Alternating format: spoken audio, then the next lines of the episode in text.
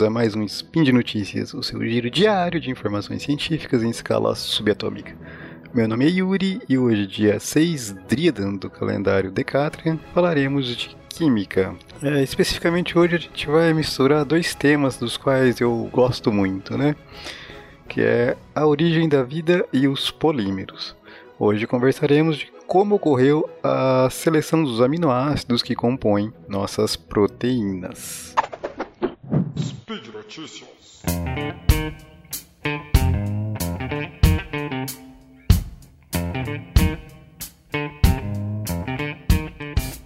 Bom, meus amigos, como vocês sabem, as proteínas estão entre uh, aquelas moléculas que são essenciais à vida, né? Estão lá entre os blocos fundamentais da vida, como são referidas quando se fala de origem da vida, né? E no, muitos dos estudos de origem da vida envolvem justamente uh, as proteínas, né? A gente pode ver experimentos clássicos de origem da vida, nos quais se baseiam no surgimento de aminoácidos, como esses aminoácidos poderiam eventualmente se combinar e dar origem às proteínas, e a relação disso com as moléculas de RNA, pensando né, na hipótese do mundo pré-biótico de RNA, né, no mundo primitivo de RNA, para posteriormente surgir o DNA. Bom, isso aí não é uma certeza, ainda existem dúvidas quanto a isso.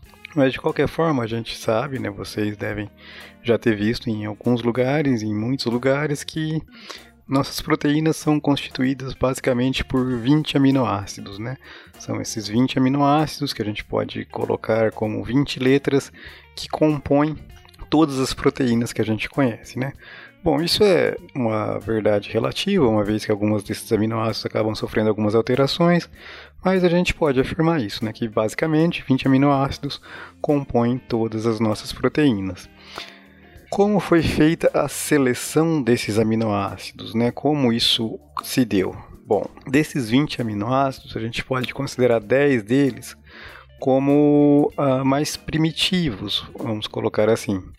E os outros 10 são os aminoácidos ditos tardios, uma vez que surgiram posteriormente. Bom, esses 10 aminoácidos tardios são fruto de processos biosintéticos, de rotas biosintéticas, que transformam né, os aminoácidos ditos primitivos nesses aminoácidos ditos tardios. Né? Isso originalmente. Hoje a gente obtém esses aminoácidos de diferentes formas, né? Uh, através de rotas biosintéticas e basicamente nós nos alimentamos, né, para obter esses aminoácidos. Alguns não são uh, sintetizados em, em, pelos animais, alguns são exclusivos de plantas. Bom, de qualquer forma, temos esses 20 aminoácidos que compõem o alfabeto que permite com que, escreva, que a vida escreva as proteínas, que são moléculas essenciais a vida. E a ideia desse trabalho é justamente identificar né, como ocorreu a seleção desses aminoácidos, né? E por que né, dessa, dessa seleção? Né? Como isso, por qual a importância disso? Né? Qual a relevância disso? Bom, no antes do surgimento da vida, né, a gente tem registros, a gente encontra fragmentos desses aminoácidos, né, a gente encontra evidências da existência de aminoácidos que vão além desses 10 aminoácidos, vamos colocar, né, os 10 aminoácidos primitivos. Alguns aminoácidos que a gente encontra, registros, encontramos evidências da existência de alguns aminoácidos que simplesmente não estão presentes nas nossas proteínas atuais. Né? E por que isso se deu? Né? Então, esses resíduos alifáticos é, e básicos lineares é, abundantes né, entre esses aminoácidos pré-bióticos, eles foram uh, foram, foram testados, foram incorporados junto a outros aminoácidos, né, entre os aminoácidos que a gente realmente usa, é, estão presentes nas nossas, nas nossas é, proteínas para verificar né, o porquê que esses aminoácidos foram, vamos colocar assim, descartados pela, pela vida, né? Assim, a, a, seleção natural não, não favoreceu com que esses aminoácidos seguissem compondo nossas proteínas. E o que se observou é que esses aminoácidos que foram assim, é como eu disse, descartados, descartados talvez não seja a melhor palavra, mas vamos, vou continuar usando ela porque eu não consegui pensar em uma uma palavra melhor, em uma tradução melhor aqui. Certo? Isso se deu em grande parte porque esses aminoácidos eles não permitiam uh, que as proteínas se dobrassem de forma adequada. Né? Vocês também devem recordar lá mesmo das aulas do colégio que as proteínas possuem quatro estruturas. Né? A primeira estrutura seria justamente a sequência de proteínas, desculpa, a sequência de aminoácidos que compõem aquela proteína. E as estruturas subsequentes fazem referências ao ao processo de dobramento, de empacotamento que, essa, que essas proteínas sofrem, né, que esses aminoácidos sofrem para formar efetivamente as proteínas, né, as proteínas que então sim exercem as suas atividades biológicas, né. Então aqui, né, só para a gente fazer o link, né, eu falei que eu falaria sobre a origem da vida e, e sobre polímeros, né, que polímeros eu estou falando? Justamente as proteínas, né.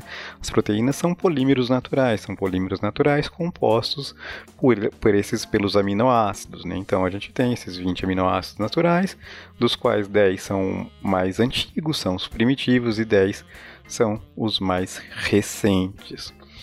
Ah, então, voltando aqui à seleção desses aminoácidos. Né? Então, os aminoácidos que foram selecionados, que estão aí ainda hoje presentes nas nossas proteínas, nossas, mas não só nossas, né? Nossas no sentido de pertencentes à vida. Estou falando aqui das proteínas. As proteínas compõem ah, todas as formas de vidas que a gente conhece, correto?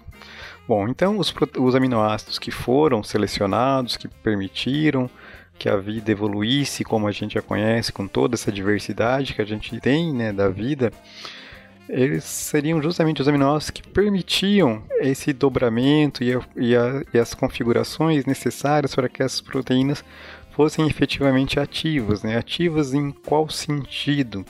Isso porque, né? Eu estou falando nisso porque porque essas proteínas elas se dobram de forma que permitem, por exemplo, o acoplamento de cofatores, que são outras moléculas que regulam a atividade dessa proteína, esse dobramento dos aminoácidos, formando suas estruturas terciárias e quaternárias, permite a formação, né, a configuração dos sítios ativos, que são os, é, os quais é, permitem a ação catalítica das proteínas, né, uma vez que as proteínas estão diretamente envolvidas é, em grande parte das reações bioquímicas né, no nosso organismo, nos organismos vivos, atuando como catalisadores. Isso é, possibilitando que essas reações ocorram né, sem uma necessidade de uma energia de ativação muito alta, garantindo uma grande seletividade nessa, nessas reações. Né. E aqui a gente tem justamente de encontro ao que conversamos na minha última participação aqui no Spin de Notícias, em que eu falava que é, eu tinha falado, trouxe um trabalho do qual versava também sobre a origem da vida e tentava explicar, né, pro, promovia a ideia de que essa seleção de um de uma quiralidade das moléculas é, da vida estariam associadas a forças essenciais da natureza, né, forças essenciais da física. E aqui, mais uma vez, né, as proteínas elas são moléculas quirais, né, os aminoácidos, nossos aminoácidos são quirais, todos os nossos aminoácidos são levógeros, né? Isso é, eles desviam a luz, né? uma luz plano polarizada para o lado esquerdo. Ah, talvez eu esteja complicando isso de uma forma desnecessária, então vamos retornar um pouquinho, né?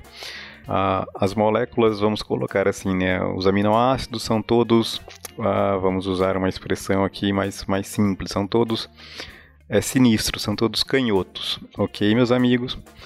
E no, no, na minha participação anterior aqui no, no Spin, eu comentei sobre um trabalho que tentava explicar né, esse fato através de uma das forças fundamentais da física. Esse trabalho que eu trago hoje para conversar com vocês, né, que eu selecionei aqui, ele versa justamente sobre como foram selecionados os aminoácidos que compõem nossas proteínas. Né? Ele não vai versar é, exatamente sobre a quiralidade dessas moléculas, mas o que ele trata é seriam é, essas moléculas que foram, né, os aminoácidos que foram selecionados para compor nossas proteínas, é, os únicos presentes na, naquele momento da história, né, do surgimento da vida. Não, já existiam outros aminoácidos ali presentes. E por que esses outros aminoácidos não foram incorporados a esse alfabeto, é, de aminoácidos que compõem as proteínas, mas foram descartados, sendo selecionados só inicialmente esses 10 que posteriormente é, se tornaram né, os 20 que a gente conhece hoje. Essa seleção se deu justamente por isso, porque os aminoácidos selecionados eles permitiam os dobramentos necessários para que as proteínas exercessem as funções as quais é, elas precisam exercer. Né? Então, as proteínas elas são essenciais como catalisadores de muitas reações, além de funções estruturais, muitas outras funções, mas a função de catalisador é uma função muito importante das proteínas né? no, nosso, no nosso e em todos os organismos vivos. Por isso, essa seleção é, favoreceu a, essas, a esses aminoácidos. Né? Então, esses aminoácidos eles permitiam um melhor, uh, essa melhor empacotamento melhor das proteínas, eles não eram extremamente solúveis, então eles permitiam um empacotamento no qual excluía as moléculas de água e assim tornava, né, os locais onde precisam ser ligadas outras moléculas é, para que a vida continue, para que os processos biológicos ocorram é, disponíveis, né? Se fossem muito solúveis, a água se ligaria ali e as moléculas que precisariam reagir não poderiam se ligar. Então essa seleção se deu justamente por, por isso, né? Então o que esse texto faz é que esses demais uh, aminoácidos foram descartados porque eles não permitiam a seletividade necessária para que as proteínas exercessem sua função. Certo, meus amigos? É um trabalho muito interessante, então eu deixo aqui meu convite a todos vocês que entrem né, no, no na postagem aqui, verifiquem né, e deem uma olhada nesse trabalho, porque ele é muito, muito interessante. Certo, meus amigos? Agradeço a atenção de todos vocês e por hoje é só. Lembro, né, a todos que, né, mais uma vez que os links do para o link para o artigo vai estar aqui na postagem e os convido a deixar lá um elogio, uma crítica, uma declaração de amor ou mesmo sua forma predileta de dominação mundial.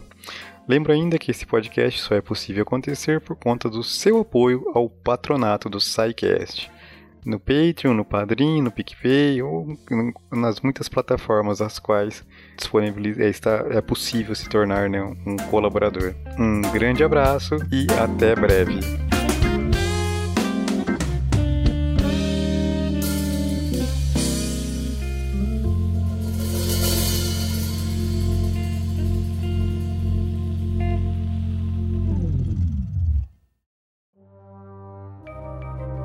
Este programa foi produzido por Mentes Deviantes. deviante.com.br.